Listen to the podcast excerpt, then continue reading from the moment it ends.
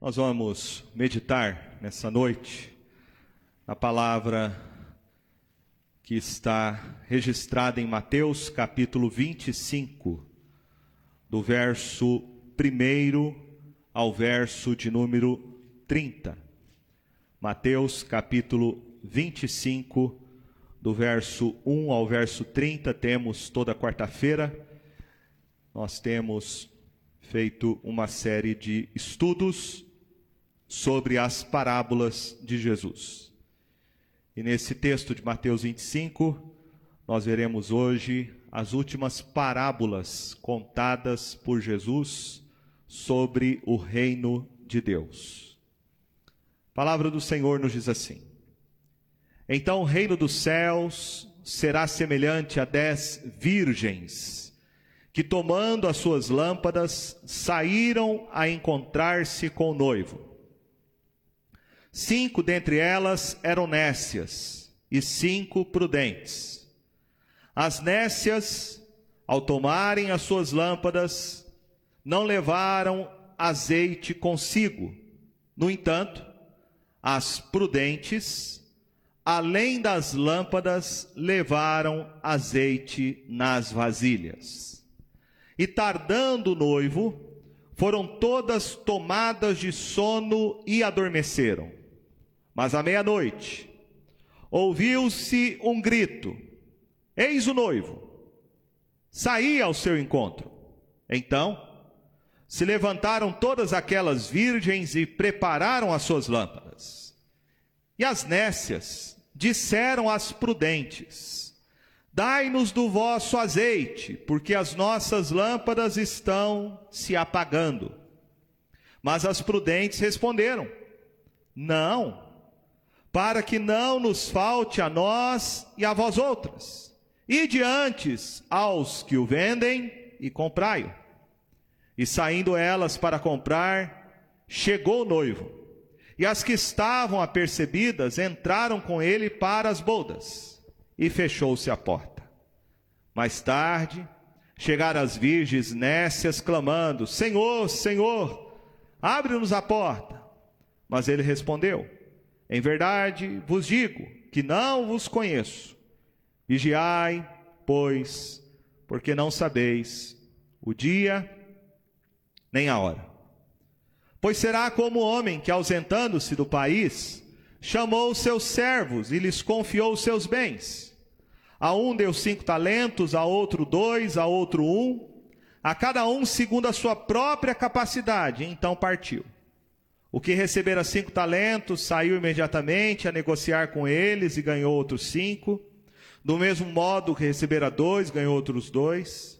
Mas o que recebera um, saindo, abriu uma cova e escondeu o dinheiro do seu senhor. Depois de muito tempo, voltou o senhor daqueles servos e ajustou contas com eles. Então, aproximando-se, o que recebera cinco talentos, entregou outros cinco, dizendo: Senhor, Confiaste-me cinco talentos, eis aqui outros cinco talentos que ganhei. Disse-lhe o Senhor: Muito bem, servo bom e fiel, foste fiel no pouco, sobre o muito te colocarei. Entra no gozo do teu Senhor. Aproximando-se também o que recebera dois talentos, disse: Senhor, dois talentos me confiaste, aqui tem outros dois que ganhei. Disse-lhe o Senhor: Muito bem, servo bom e fiel Foste fiel no pouco, sobre o muito te colocarei. Entra no gozo do teu Senhor.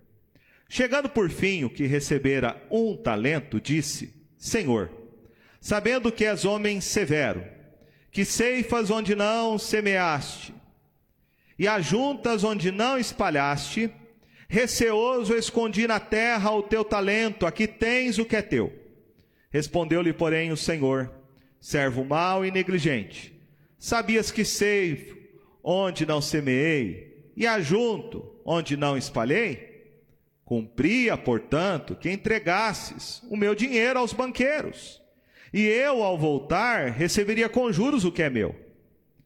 Tirai-lhe, pois, o talento, e dai ao que tem dez, porque a todo que tem se lhe dará, e terá em abundância. Mas ao que não tem, até o que tem, lhe será tirado. E o servo inútil, lançai-o para fora, nas trevas. Ali haverá choro e ranger de dentes. A segunda vinda de Jesus é sem dúvida o assunto mais enfatizado em toda a Escritura.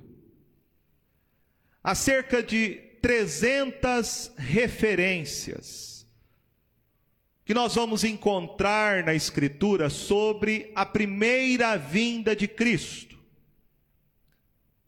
Há 300 referências na Bíblia que falam sobre o nascimento, sobre a morte e sobre a ressurreição de Jesus.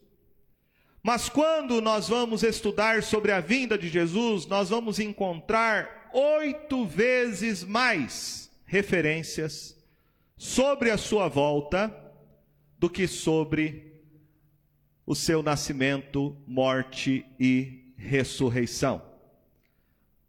Nós vamos encontrar na Bíblia 2.400 referências sobre a segunda volta de Jesus. Isso seria suficiente para a gente meditar mais sobre isso. Isso seria suficiente para os pastores pregarem mais sobre isso. Esse é um assunto de extrema importância para nós. Porque a segunda vinda de Cristo é o assunto mais distorcido e o mais desacreditado. Há muitos falsos profetas que já há muito tempo têm negado que Jesus voltará. Há outros ainda falsos profetas que tentam marcar o dia da volta de Jesus. Mas há algo muito pior do que isso. Há muitas outras pessoas que dizem crer na volta de Jesus, e eu espero que você não seja este grupo,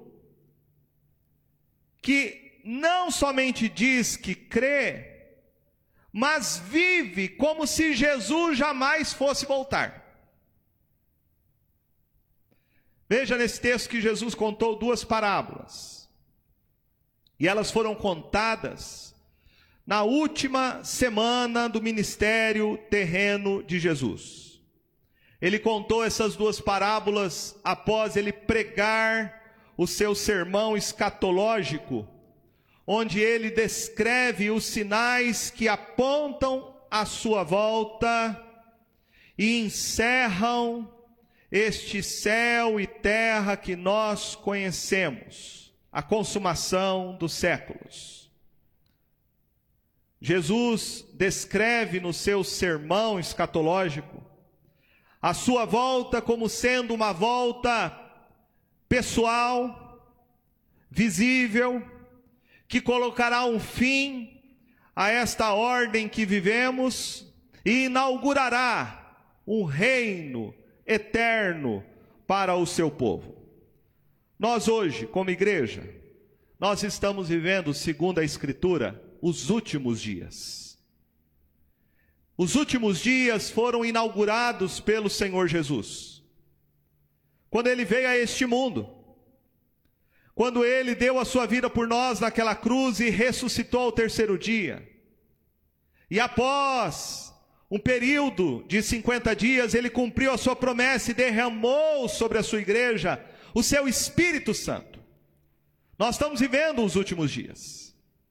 Nós estamos vivendo este tempo que antecede a volta gloriosa do nosso Senhor e Salvador Jesus, onde ele julgará este mundo e restaurará todas as coisas em novos céus e nova terra. A parábola que nós encontramos aqui, a parábola das dez virgens e a parábola dos talentos, essas duas parábolas foram aparentemente contadas de maneira particular aos discípulos de Jesus. Jesus contou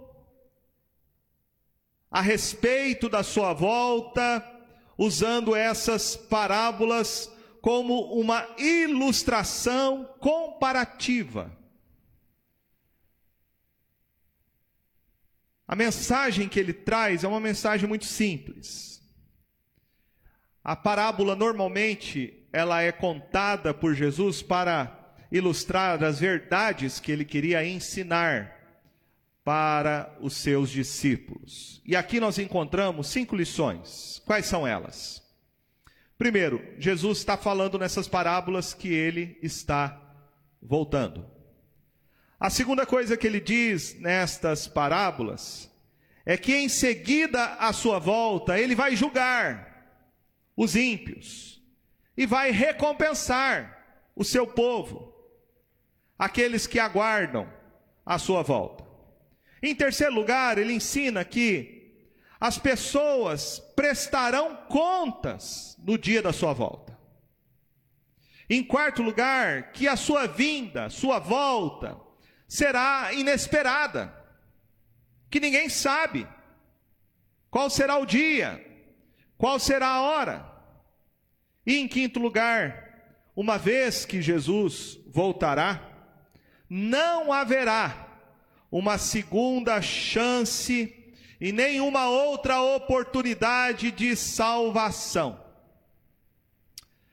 Existem aqui algumas semelhanças que eu quero destacar com você nessas duas parábolas que Jesus contou.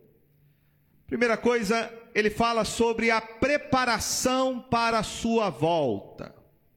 Na primeira parábola, nós temos as dez virgens que saíram ao encontro do noivo. Elas estavam alegres por causa da festa de casamento. Todas estavam presentes, todas estavam esperando o noivo, todas se sentiam é, felizes. Elas estavam com o coração cheio de expectativa. Todas estavam esperando o noivo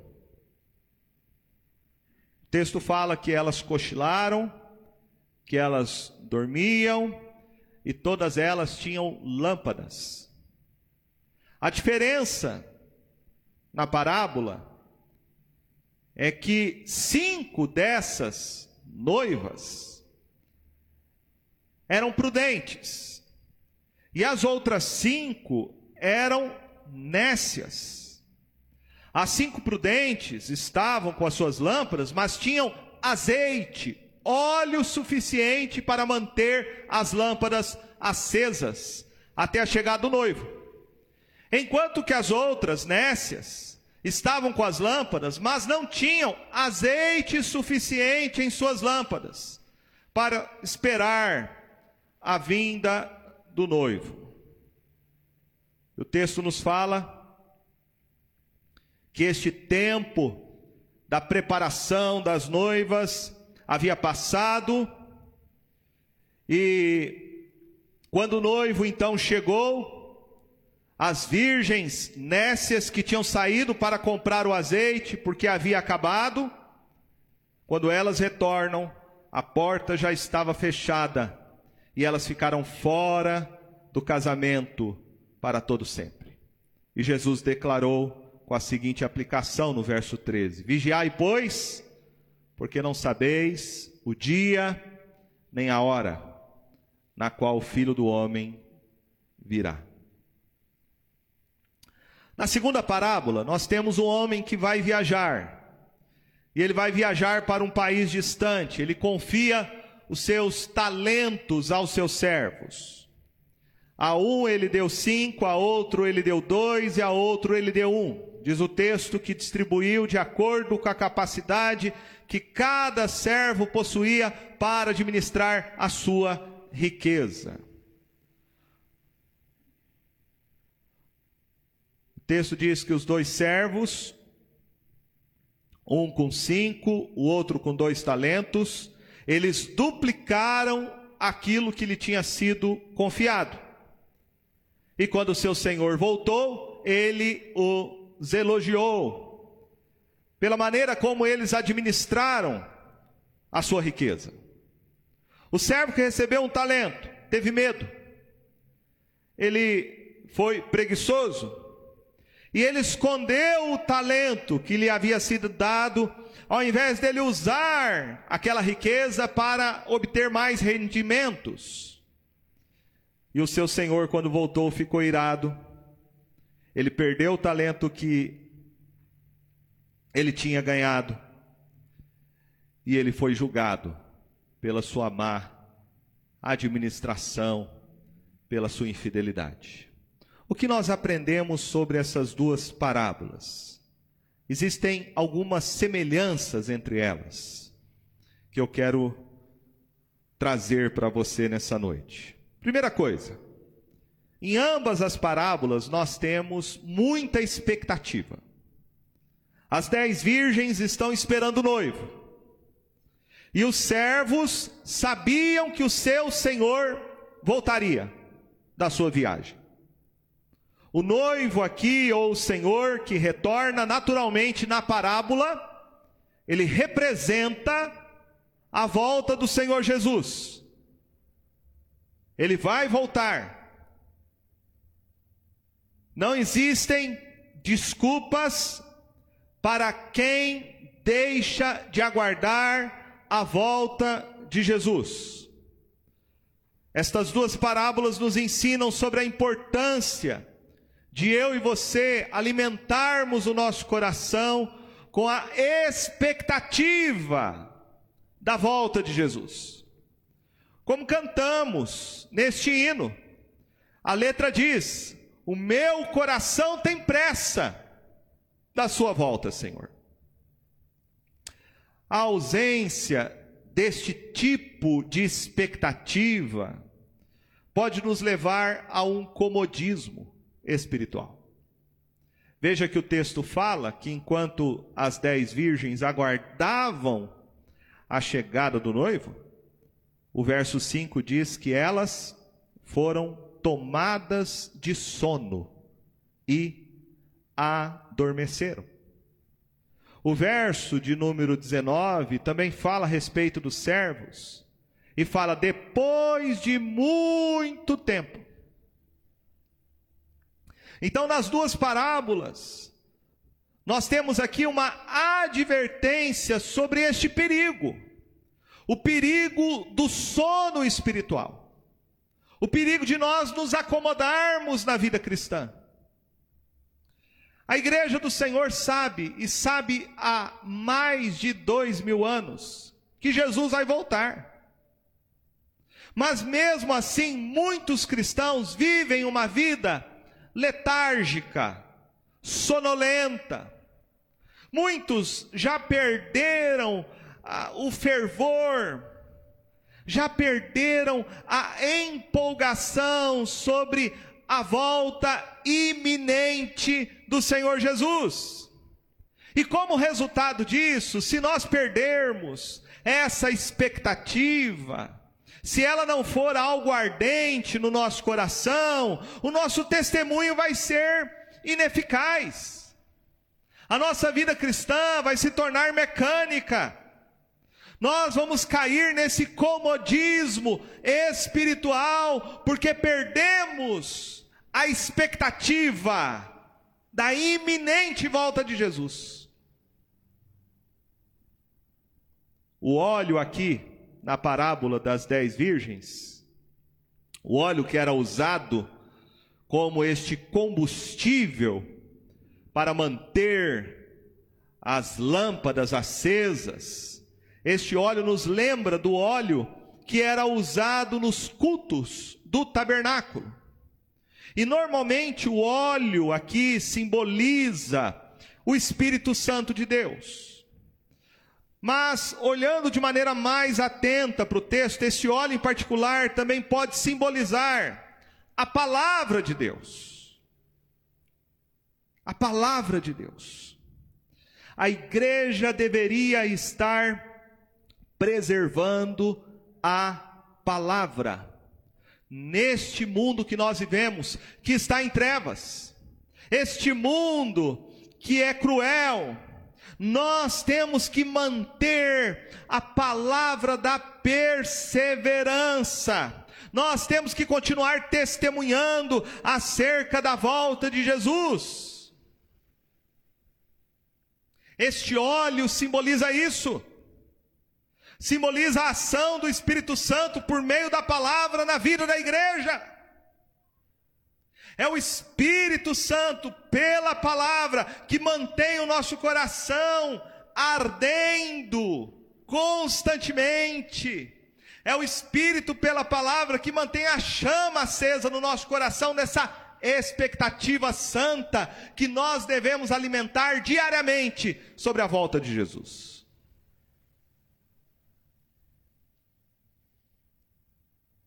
Quando o noivo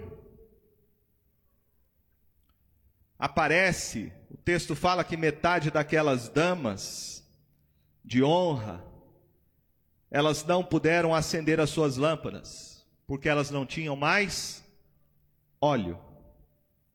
Ela diz: Nossas lâmpadas estão apagando. Mas as damas de honra que tinham óleo conseguiram acender suas lâmpadas e mantê-las acesas para o encontro com o noivo. E foram essas que entraram na festa de casamento. Não foram as insensatas que ficaram sem óleo. Essa imagem parece então nos indicar que nem todos os cristãos que professam com a sua boca que Jesus é o seu Senhor, nem todos vão estar preparados e prontos para se encontrar com Jesus quando ele voltar. Nem todos aqueles que dizem Senhor, Senhor, entrará no reino de Deus. Elas disseram isso. Senhor, Senhor, abre-nos a porta. Mas ele respondeu: Em verdade vos digo que não vos conheço. Sem o Espírito Santo e sem nós perseverarmos na palavra, sem essas duas coisas, nós não teremos o um encontro pessoal e salvador com Jesus quando ele voltar. Por isso precisamos da ação do Espírito em nosso coração, queimando o nosso coração e a nossa mente com a palavra, porque essa é a marca do verdadeiro discípulo de Cristo, conforme ele disse no seu sermão escatológico. Mas aquele que perseverar até o fim, esse será salvo.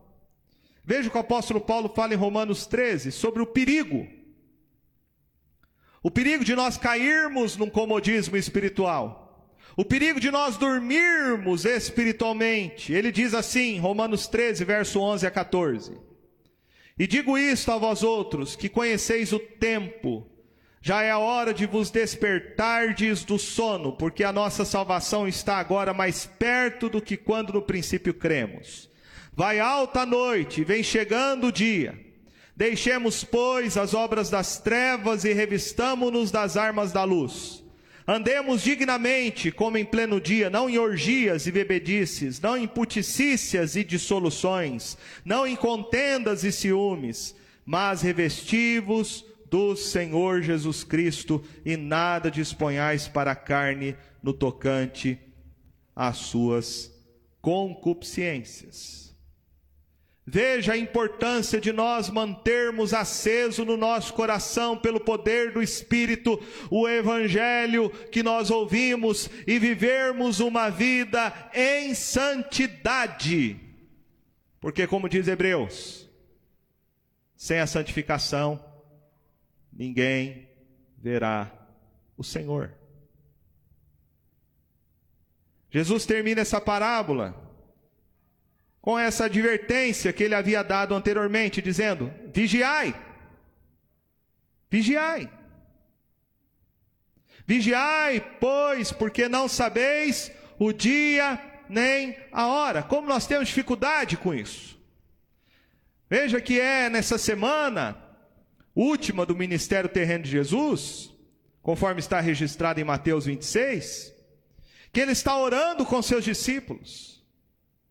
Naquela noite, quinta-feira, está ali no jardim de Getsemane, sabendo o que iria acontecer com ele no dia seguinte, onde ele iria beber o cálice da ira de Deus por causa dos nossos pecados, e ele pede para os seus discípulos vigiarem com ele. Mas os discípulos, ao invés de ficarem alertas, atentos, diz o texto que Jesus encontrou os seus discípulos dormindo.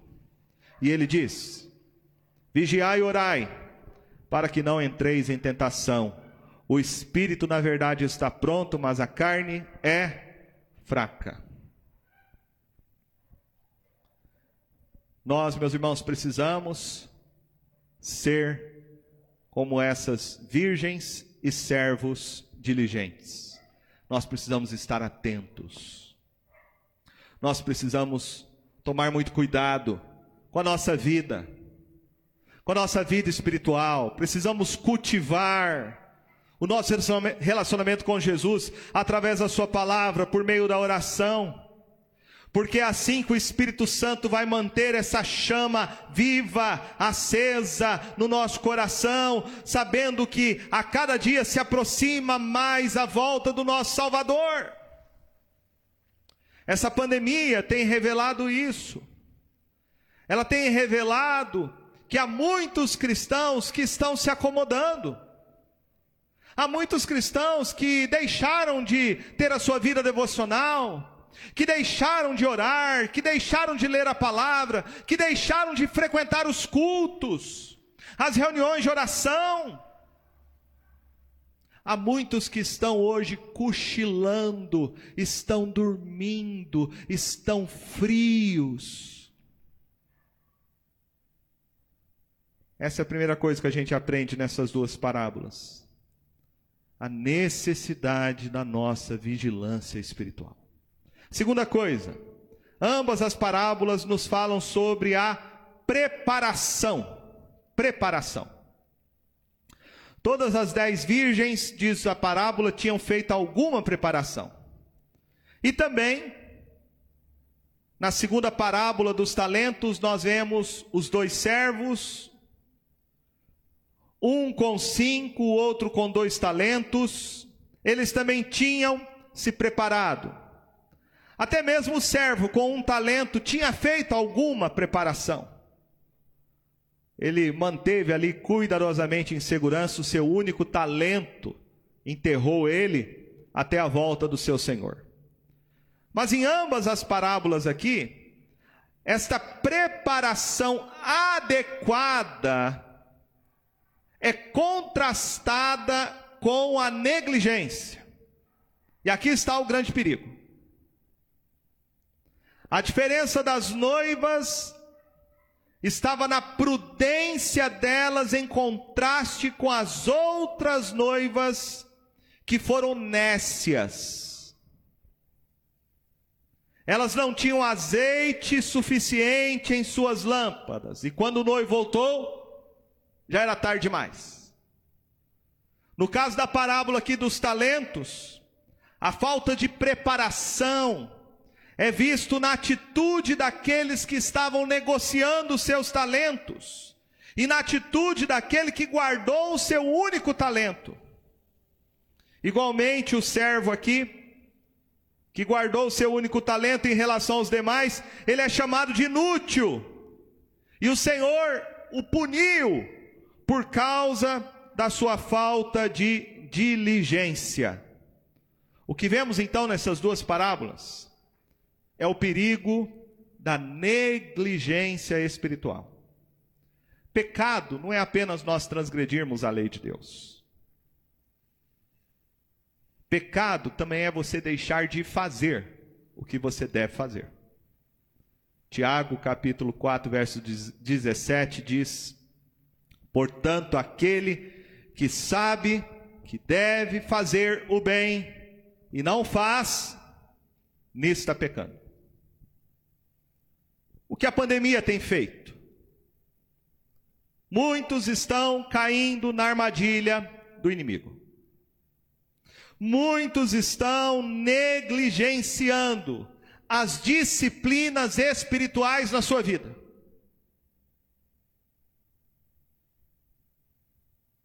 São poucos os lares hoje que fazem culto doméstico, que reúne a sua família para semanalmente e diariamente ler a Escritura com os seus filhos, explicar a palavra para eles e orar com eles e por eles.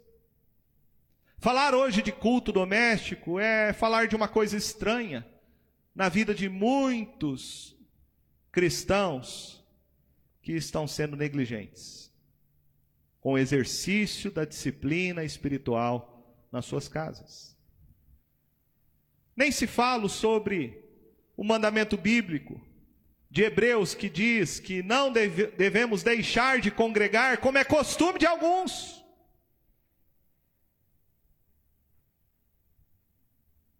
Infelizmente, nós estamos vivendo esse tempo onde a negligência tem tomado conta de muitos cristãos. Negligência espiritual. E quando você comete esse pecado de você saber o que você deve fazer e você não faz, você vai esfriando a cada dia o seu relacionamento com o seu Salvador. Você vai esfriando a cada dia a sua comunhão com Ele e a sua comunhão com seus irmãos. A negligência é visto nestas parábolas. E Jesus está aqui nos alertando sobre a consequência disso. Veja que ele já nos falou sobre a expectativa, sobre a preparação. Agora nós vamos ver em terceiro lugar aqui a consequência desta negligência. Porque ambas as parábolas falam da nossa responsabilidade individual. As virgens prudentes, o texto fala que elas não poderiam compartilhar o seu azeite com as virgens nécias. O servo de um talento também não podia colocar a culpa da sua negligência nos demais. Cada um tinha que prestar contas pelo que tinha feito pessoalmente. Assim será, diz a Bíblia, quando o Senhor Jesus voltará. Jesus disse em Mateus capítulo 24, veja comigo no seu sermão escatológico, falando sobre a sua volta, ele diz assim: Porquanto, assim, verso 38, como nos dias anteriores ao dilúvio, comiam e bebiam, casavam e davam-se em casamento, até o dia que não entram na arca. E não perceberam, senão quando veio o dilúvio, os levou a todos. Assim será também a vinda do filho do homem. Então dois estarão no campo, um será tomado e deixado o outro. Duas estarão trabalhando no moinho, uma será tomada e deixada a outra. Portanto, vigiai, porque não sabeis em que dia vem o vosso Senhor. Mas considerai isto: se o pai de família soubesse a que hora viria o ladrão, vigiaria e não deixaria que fosse arrombada a sua casa. Por isso ficai também vós apercebidos, porque a hora em que não cuidais, o filho do homem virá. A volta iminente de Jesus deve fazer a gente pensar na nossa responsabilidade individual. Porque a salvação é individual. Salvação não é um ônibus Ninguém pega carona na salvação de uma outra pessoa. Por isso o texto fala que quando Jesus vier, quando ele voltar, um ficará e o outro será deixado. Salvação individual. A Bíblia diz, Ezequiel 18, 20, que a alma que pecar, essa morrerá. O filho não levará a iniquidade do pai, nem o pai a iniquidade do filho a justiça do justo ficará sobre ele, e a perversidade do perverso cairá sobre este. Romanos capítulo 10, verso 9 e 10 diz: Se com a tua boca confessares Jesus como Senhor, em teu coração creres que Deus o ressuscitou dentre os mortos, será salvo, porque com o coração se crê para a justiça e com a boca se confessa a respeito da salvação. Veja comigo, salvação é individual. As virgens prudentes aqui, elas não podiam compartilhar o seu óleo com as tolas. Os servos aqui, o servo de um talento, ele não podia colocar a culpa nos demais pela sua negligência. Cada um tinha que prestar contas pessoalmente pelo que tinha feito. Salvação é individual. Você precisa estar preparado. Você precisa estar pronto para a volta de Jesus, que pode se dar a qualquer dia, a qualquer hora. E por último, além de vermos sobre a expectativa, sobre a preparação, a responsabilidade, por último, nós vemos aqui nas duas parábolas sobre a separação. Separação. O texto diz que as cinco virgens prudentes entraram com o noivo no casamento, enquanto as outras cinco nécias não puderam entrar. O texto fala também que os servos dos cinco e dos dois talentos entraram na alegria do seu senhor enquanto aquele que tinha um único talento foi lançado fora nas trevas.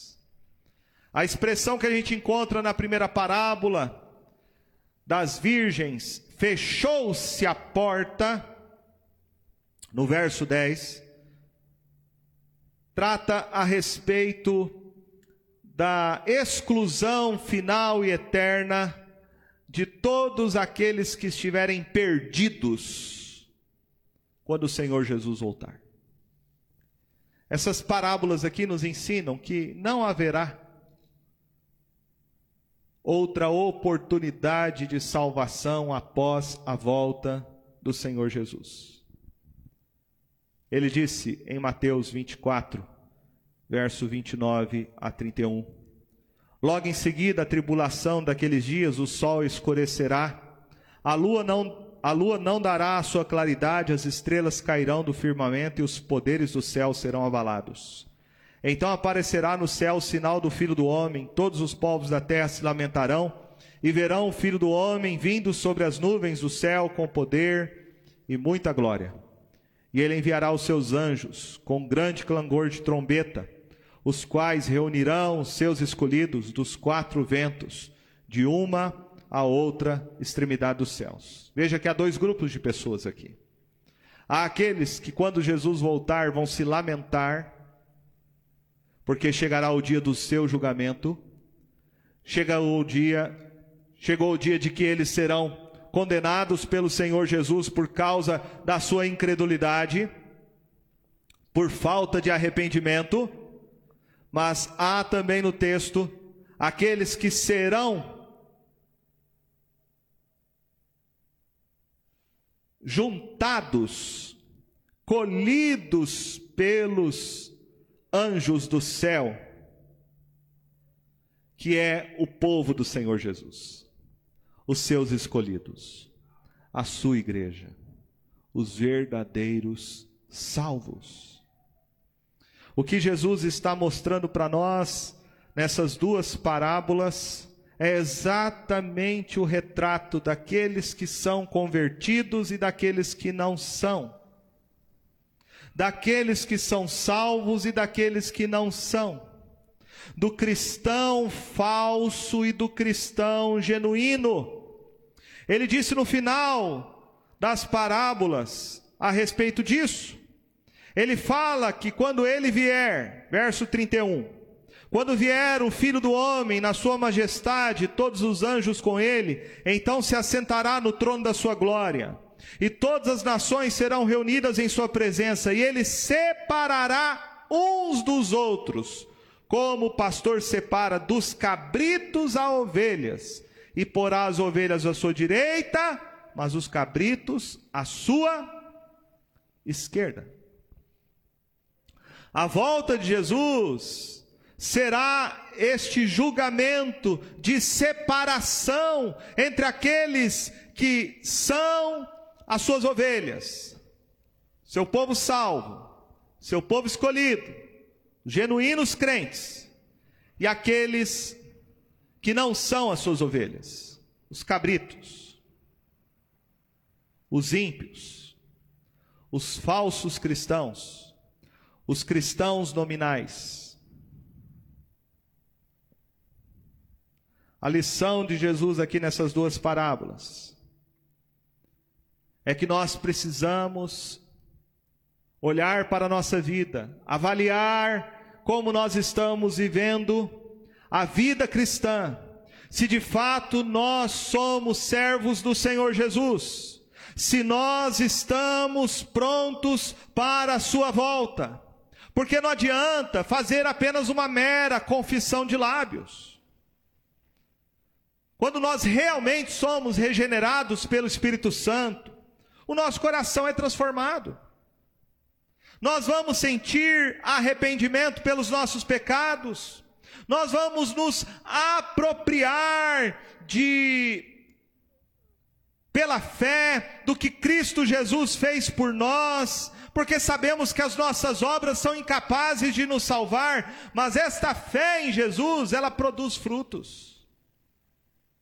Essa fé em Jesus que atesta a nossa salvação, ela é evidente na maneira como nós vivemos. Porque a salvação operada pela fé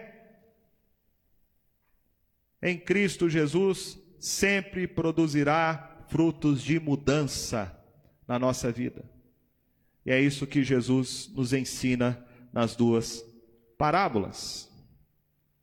Existem dois grupos as virgens nécias e as virgens prudentes. Existe aquele que guardou o seu único talento, enquanto os outros investiram e multiplicaram o talento recebido do seu Senhor. Isso significa que quando nós somos salvos por Jesus, nossa vida, ela não continua do mesmo jeito. Quando nós somos realmente salvos por Jesus, nós vamos desejar ardentemente a sua volta. Nós vamos amá-lo de todo o nosso coração.